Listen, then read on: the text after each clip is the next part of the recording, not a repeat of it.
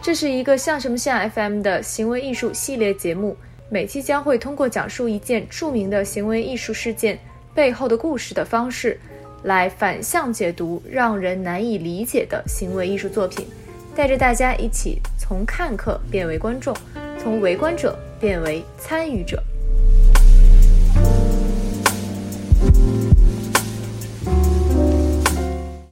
迎回来，这里是像什么像，我是勾勾，我是汉堡，我们又要开始一期新的行为艺术系列了。这一期要给大家介绍一个非常有意思的艺术家。首先开头，我想先提一个问题给汉堡。嗯，如果给你一年时间的话，你只能做一件事情，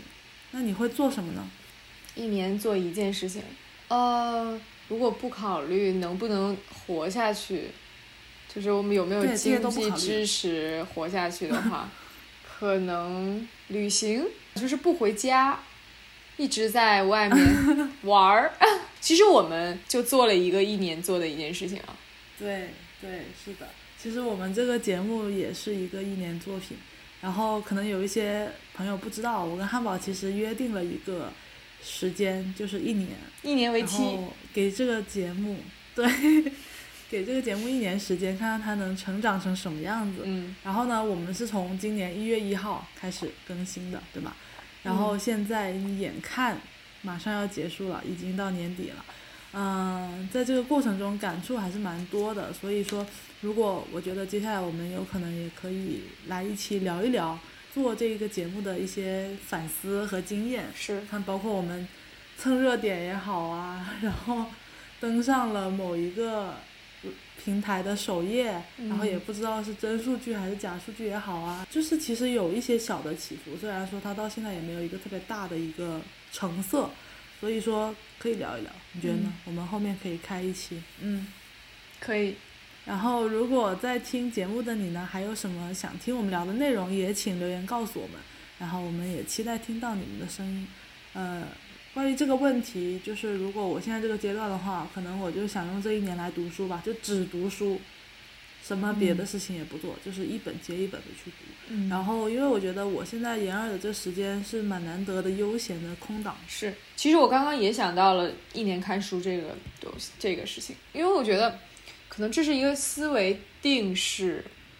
因为我觉得作、作为学艺术的学生来讲，他能做的一年有意义的事情就是，比如说看一年展览，读一年书，看一年电影。如果破掉这个定式，就是我们今天要说的这个艺术家他做的一件作品了。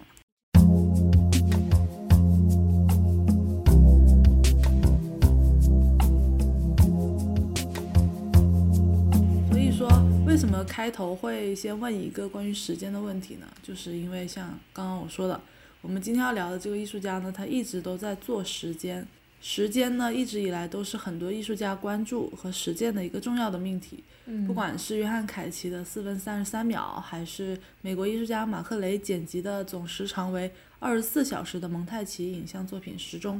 都是各个媒介领域的艺术家在自己的艺术语言下做出来的尝试。没错，嗯，那我们今天想给大家介绍的这一位呢，就是在谈及以时间为出发点的艺术家的时候，一定绕不开的一位来自台湾的艺术家。他一生的作品只有六件，在二零一七年的威尼斯双年展中，他的作品在台湾馆展出。我其实很喜欢他在采访的时候说的一句话，就是我的作品什么都不太做，纯粹就是在做时间，所以这就成了我这次展览的主题：生命就是度过时间，生命就是自由思考，生命就是生命的图形。嗯，对我觉得他这整一段话非常犀利，也非常精准的描述了他的作品，也描述了时间这个概念，同样也描述时间与生命的关系。他就是谢德庆。The ponies run,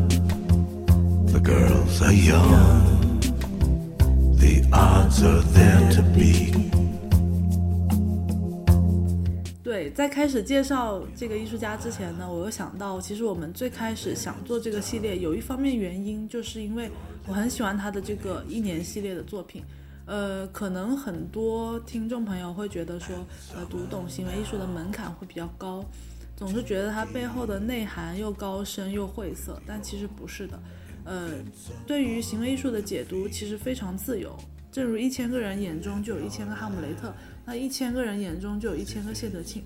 他的作品只是抛了一个开头出来，就等于说开抛了一个话题给到我们这些观众，而这个开头映射到不同的生命个体上时候产生的那个化学反应是会完全不一样的，呃，这也是它最有意思的一个地方。而如果比如说你和另外一个人在看一件作品的时候产生了一样的感受，那说明你们就是在某一部分有很相似的地方，那这是一种非常妙的感觉。呃，卖了这么久的关子，接下来就让汉堡给大家介绍一下艺术家谢德庆的这个一年系列作品吧。他的第一个作品呢，是在一九七八年至一九七九年，他在位于纽约的工作室里建了一个三点五乘两点七乘二的立方米的这样的一个木质笼子，里面有一张床和一个马桶。他把自己关在这个笼子里面，在此期间，他不能交谈，不能阅读，不能写作，不能听收音机，也不能看电视等等。每天呢，会有专人给他送饭。这样的生活其实完全没有娱乐和消遣，他唯一能做的事情就只有思考和发呆。他每天拍下一张照片，每天在墙上刻一道线，一直到第三百六十五天，他走出笼子。这个作品才算完成。然后第二个一年呢，是，也就是接下来的这一年，是一九八零年到一九八一年。这一年，他给自己设定的规则是每隔一个小时打卡一次。他的每一个白天和夜晚都被机械的分为了二十四份。呃，在这其中呢，只有一次他晚上实在是没醒来，漏了一次打卡。那他最终展出的这个记录，就是包括他的个人声明在内，以及他的这个证人声明，还有一份漏打卡记录，然后一个打卡机，还有三百六十六张计时卡片，还有一个十六毫米的影片循环播放，每秒是二十四帧，片长于六分钟。他也就是说，把自己的每一次打卡变成了一帧，然后。这个影片就是像一个那个 GIF 动图一样，就不断的循环他这个头发从最开始的光头，然后慢慢慢慢长长到披肩的一个头发的长度，这是最显著的一个时间的体现。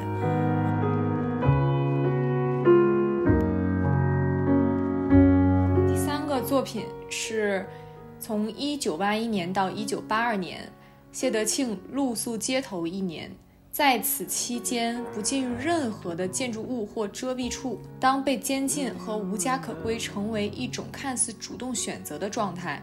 以此方式检验个体意志的极限。他就这样流浪街头，浑身奇脏。一个工厂老板见这么一个怪物非常反感，把他送到了警察局，关押了十五个小时。这是他一整年中唯一一次违背不得待在遮蔽物下的规定。其实，在最开始的时候，谢德庆还有一点小洁癖。一开始的那段时间还要去河里洗澡，但后来他逐渐意识到，其实他自己在身上堆积起来的这个灰尘和泥垢，其实是在保护。行，其实是自己在户外生活的一个重要的保护层。如果你把自己弄得太干净，在户外是没有办法生存的。其实用谢德庆自己的一句话来说，就是一只野狗生活在文明社会。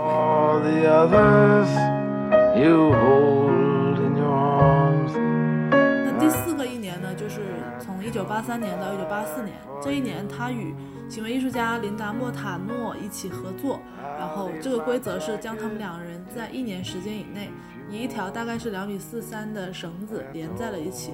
他和这个女艺术家呢，其实在作品开始前是互相不认识的，但是从作品开始后的这一年里，他们从未分开过，包括睡觉啊、走路啊、吃饭啊，然后去做彼此需要做的事情的时候，他们都得被这根绳子拴着。然后在作品结束的那一刻，也就是说绳子解开的那一刻，他们就头也不回的往两个方向径直走去。嗯，然后第五个作品，也就是最后一个作品，是一九八五年到一九八六年做的。谢德庆在这一年里不谈、不看、不读艺术，不进画廊或博物馆，只是正常生活，不做艺术。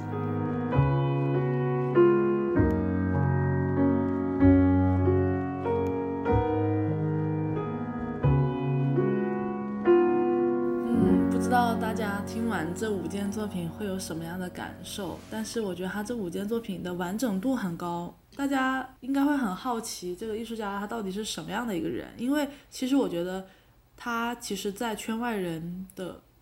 知名度并不是特别高。当我们看到一件行为艺术作品的时候，特别重要的一个部分就是了解艺术家本人，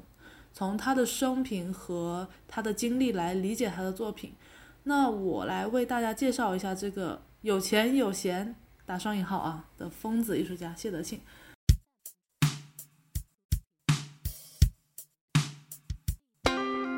他呢，其实是一九五零年十二月三十一号，就是一年的最后一天，出生在台湾的一个大家庭。他有十五个兄弟姐妹，然后他的童年过得很快乐，但是他其实是一个学在学校成绩特别差的一个孩子，所以他一直读到高中的时候就辍学了。嗯，当时在七十年代的台湾，大家都要去当兵去服兵役，呃，而他也不例外。在一九七零年到一九七三年，他入伍了。呃，他自己的一个资料里面就有谈到说，他非常庆幸的是，他在服兵役的这个期间，他还是可以继续画画，还有这个条件可以提供给他。嗯，但是在这一次的经历之后，他就意识到，他如果想要做艺术，留在当时的台湾是行不通的。There's no one inside. 所以呢，他就决定偷渡去纽约。哇，他的人生真的太厉害了。我觉得这个超超难，就是他他是先去接受了船员的训练，然后通过得到这些技能之后，然后他找到了进入美国的途径。在一九七四年的七月份，他在费城附近的德拉瓦河跳船了，然后应该是游吧，游到了岸上。然后最开始呢，他就是一个非法偷渡客的身份嘛，呃，度过了非常艰难的时光，通过给餐馆打扫啊、洗盘子来让自己活下去，真的只是赚一点饭钱活下去。同时，他还在进行着自己的艺术实践。嗯，从一九七八年开始到一九八六年，他就已经先后发表了我们刚刚提到的这个五年的一年行为艺术表演作品系列。呃，所以说他其实刚到那儿不久吧，是吧？就开始，一九七四年到那儿的，一九七八年就开始发表作品了，就很厉害。然后他肯定也是在一个非常艰难的情况下，把这个事把这个事情做出来的，并不是说他真的到特别有钱又有闲的时候做的这个事情。呃，那么从一九八六年到一九九九年呢，他做了这个十三年计划，在此期间他的做法就是从艺术界的视野中退出，不再做任何一件作品。从他的一个大的经历来说，他就是这样的一个脉络，一直到今天他就没有再做任何一件作品了。Marching through the night. 那么其实最开始我和汉堡也在想说，呃，到底是拿他这个五年系列的其中一件奖呢，还是五件一起奖？呃，最后我们俩就一致觉得说，他这个作品还是可以放在一起作为一件，就是一年计划的五件作品一起讲。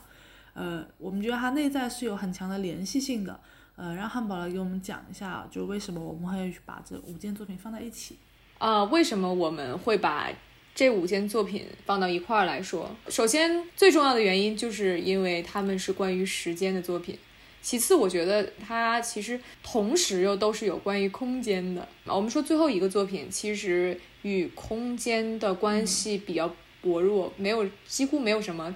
很明显的关系。但前几个作品，比如说它与女艺术家，这个讨论的是两个人的一个生存空间。每一个人他本身自带一个自己的空间，但当你用一个既定的一个规则来绑定两个人，让两个人的空间形成叠加之后，这个会产生什么样的效果？这是关于一个生存空间。然后其他，比如说不能在遮蔽物下，不能进入楼，这个我觉得讨论的是人在这个社会里，他是一个裸露，还是说他有拥有自己的空间，还是他说他没有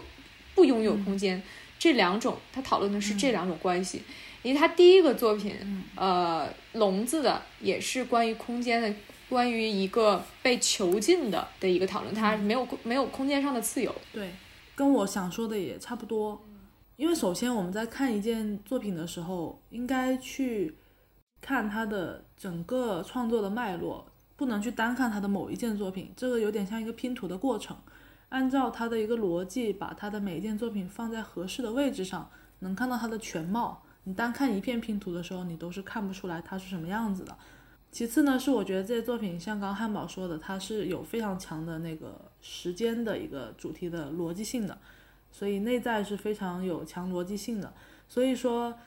呃，我觉得可以说是每件作品都在探讨和展现一种关系状态。比如说第一件是笼子，它其实是个体与社会的一个关系，它展现的是这个关系。然后呢？或者说是个体的空间状态关系，就跟汉堡刚刚说的那个一样。然后第二件打卡可以说是人的一种作息时间和规则之间的关系，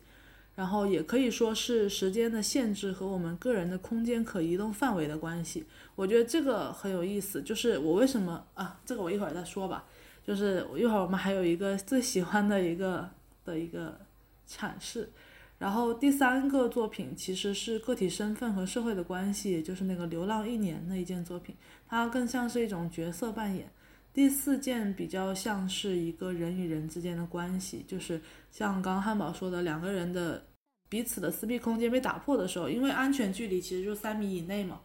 就人一到三米以内的时候，你就会觉得一些不舒服的感觉，在你的安全距离以内了。是，呃，最后一个其实就是个体和艺术的关系，就展现了这个作者本身和艺术的这个关联。然后呢，当然这只是我自己的理解，所以说我们就把这几件作品纳入一件来一起聊，然后希望能够获得一个比较立体的认知。是，我觉得勾勾说没错，其实把这几件作品放到一块儿聊呢。我们能更加感受到艺术家他的这一个整个一个系列的一个脉络，对对，而且以及我们能够在他的角度看他的一个思考方式，还是会有一定的那个规律可可摸索的。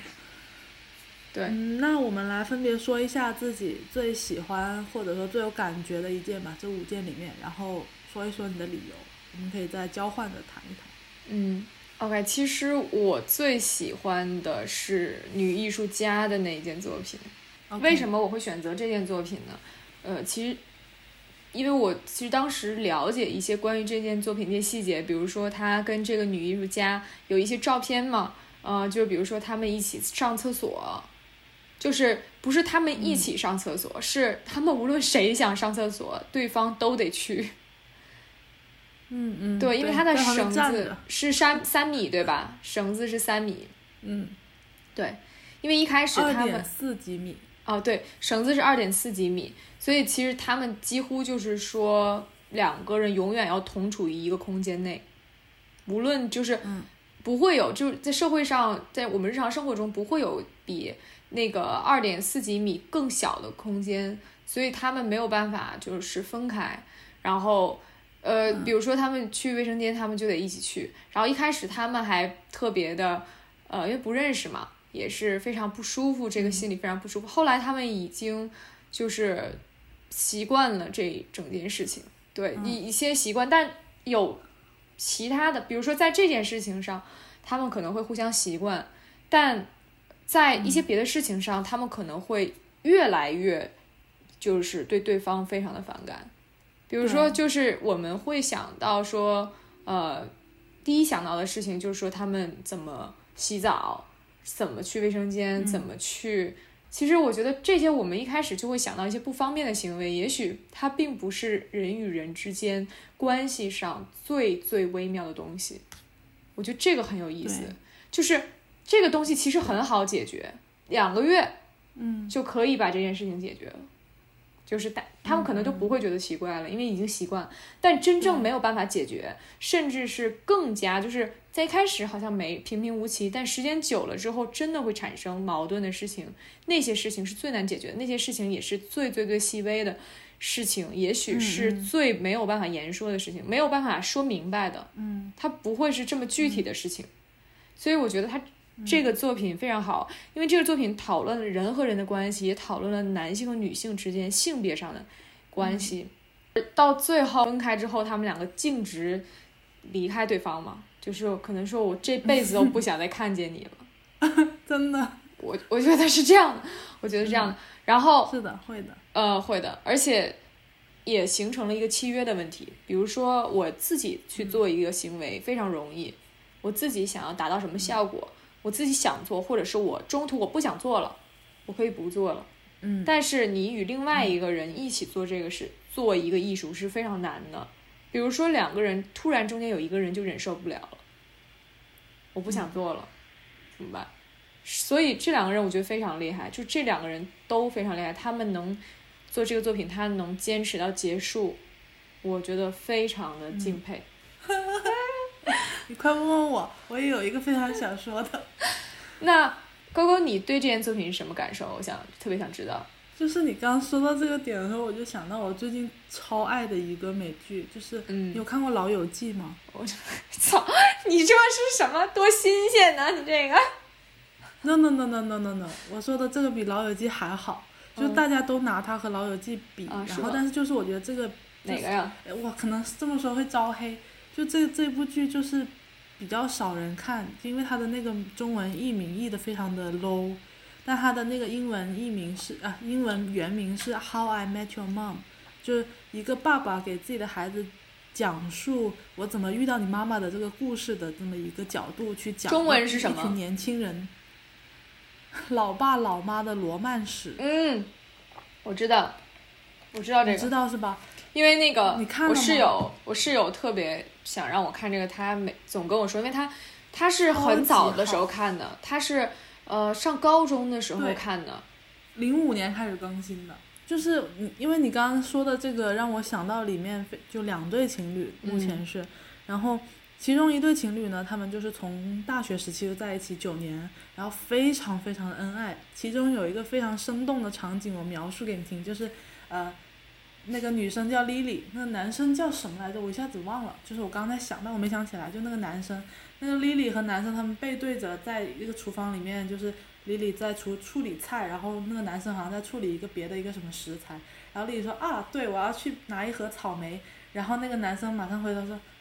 那我陪你去。然后结果你知道他这草莓在哪儿吗？就是在他们左边的一个冰箱里。然后这个男生就转过来跟在这个女生后面，然后这个女生就走走走走，两个人走到那个冰箱那里，可能走了三步吧，拿了那个草莓之后回头，他亲了一下那个男生，他说啊太开心了，有什么事什么事情你都可以陪着我。但他们已经在一起九年了。哇，就这种状态是已经在一起九年了。然后另外一对情侣呢，就是主人公这个讲述者和他的那个，我不能剧透，反正就是他当时的女朋友。然后呢，他们就是一直没有同居，他们的状态就是这个男生和那个九年情侣住在一起，然后这个女生是他们后来认识的一个女生。然后后来这个后来认识女生和这个讲述者这个男主就在一起了，在一起之后呢，他们有一次决定要同居，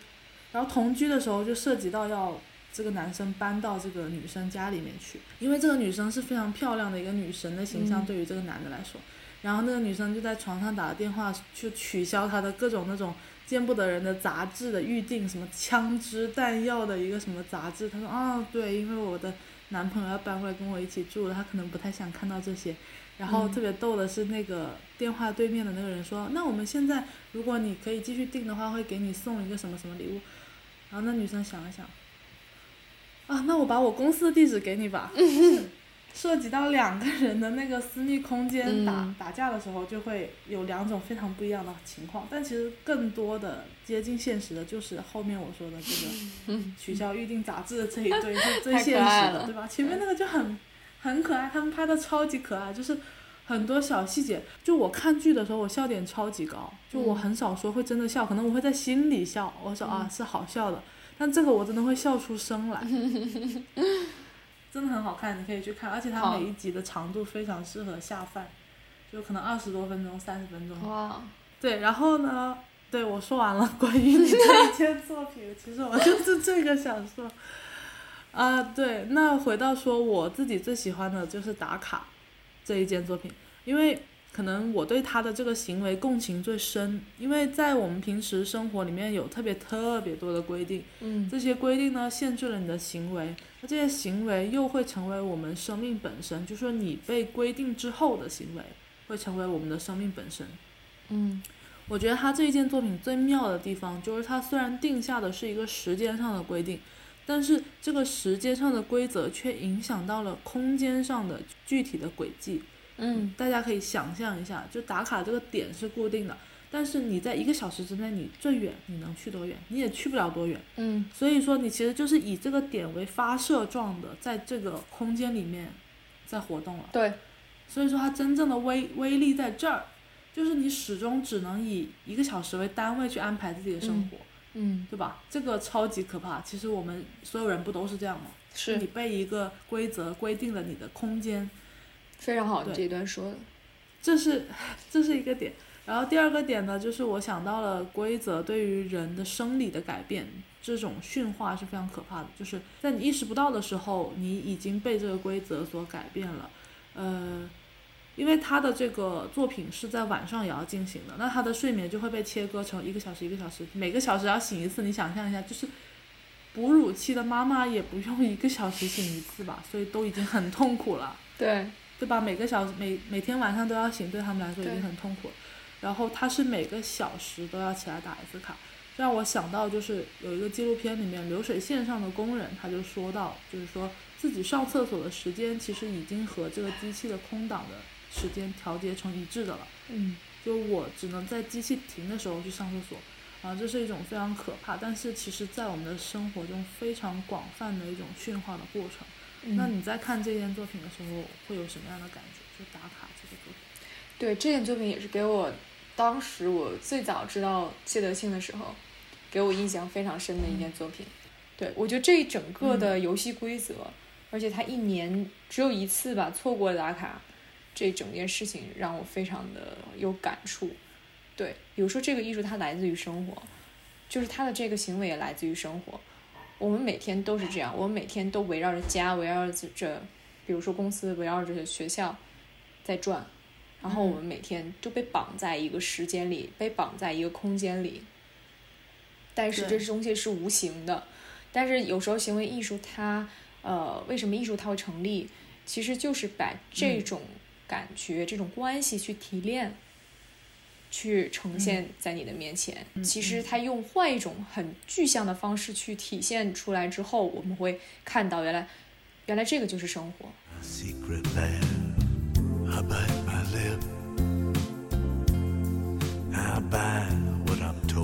在他的这个作品里面有一个很重要的一个点，也是他的这个规则，就他每个作品其实是给自己限定了一个看似非常简单的一个规则。对，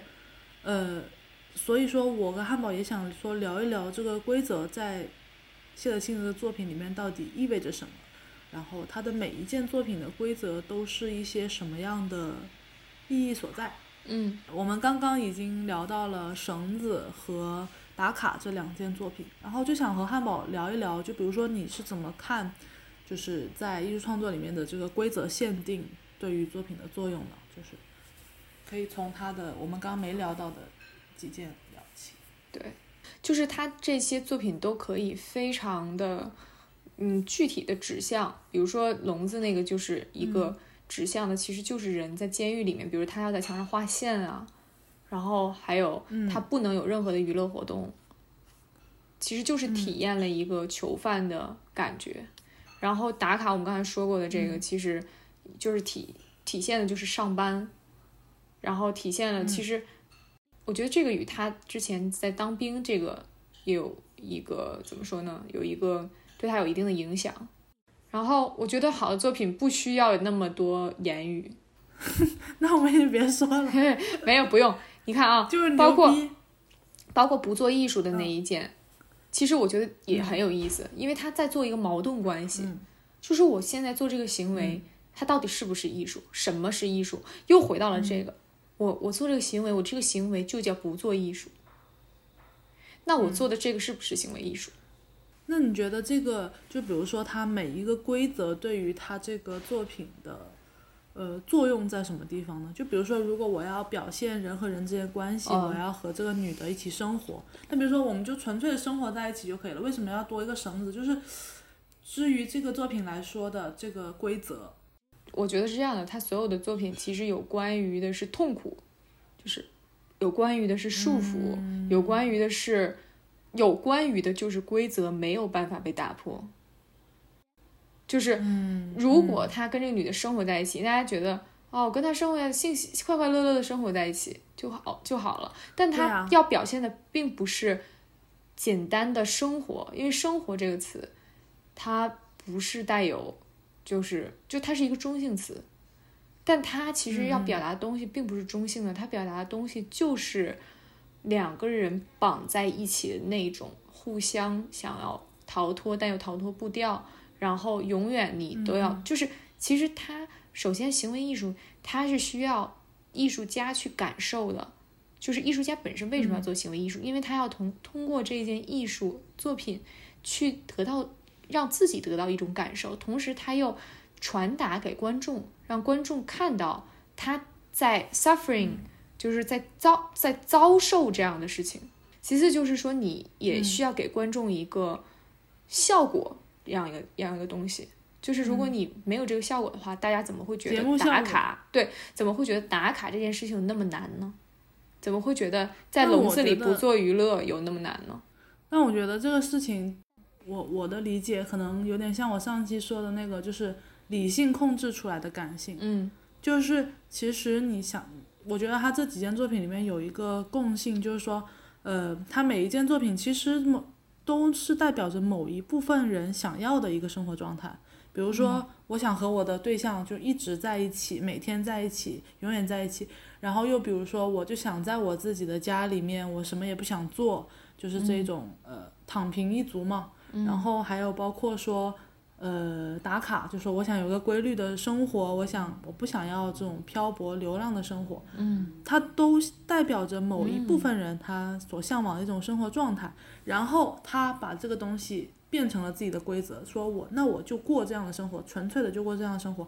然后通过一个非常强大的一个意志力去呈现出来之后，这个东西又和我们设想中的这个状态是完全不同的。嗯我觉得可能有这样的一部分的这个嗯，就他这当这个事情变成，当你因为我们是有选择的自由的时候，所以我们会说一些话，我就想要怎么样。所以说，当这个东西变成了规则，这个作品的张力就出现了。我觉得应该是一种理性控制出来的感性的状态的呈现。I buy what I'm told.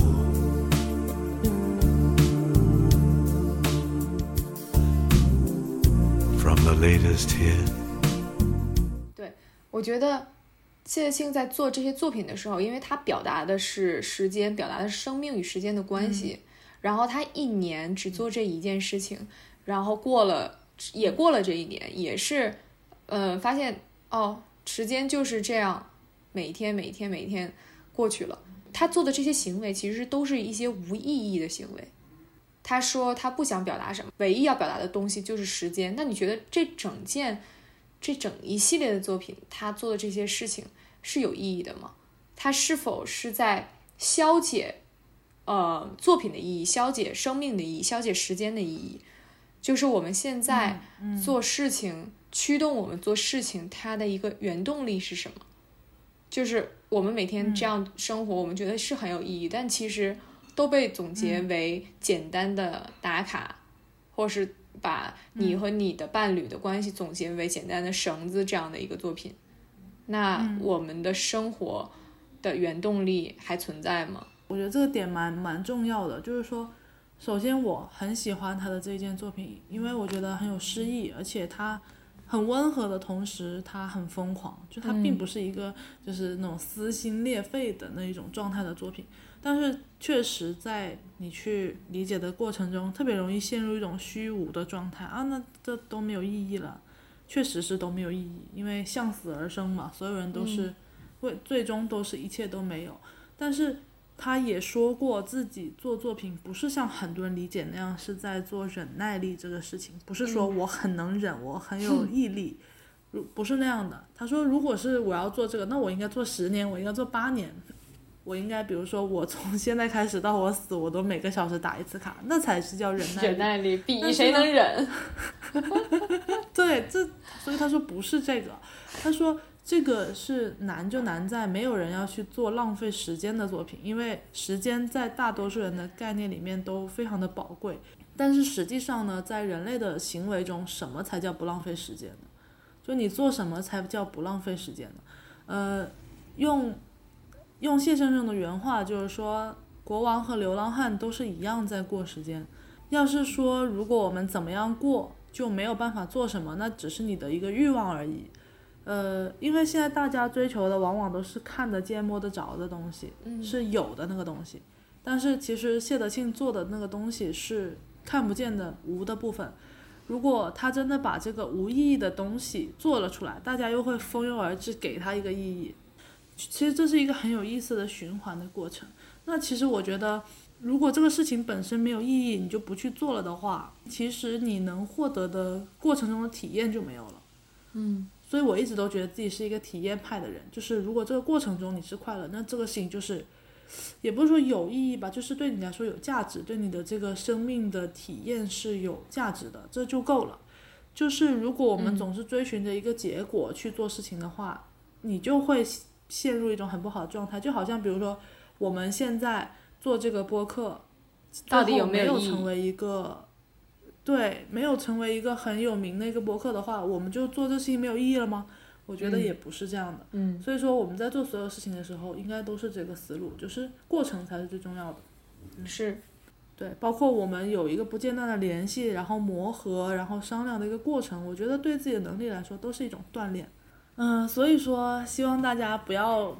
因为看到这件作品就陷入了虚无。然后，其实很多行为艺术作品在展现的是过程，我们的生命也是一样，其实确实都没有结果。然后过程的体验才是最真实的，不管你现在在经历的是喜还是悲，还是汉堡这样的疲惫，然后都是你这一道整一个人生宴席上的一道菜而已。是，然后它每道菜都有不同的味道，然后品尝也有先后顺序，其实就是那么一回事儿。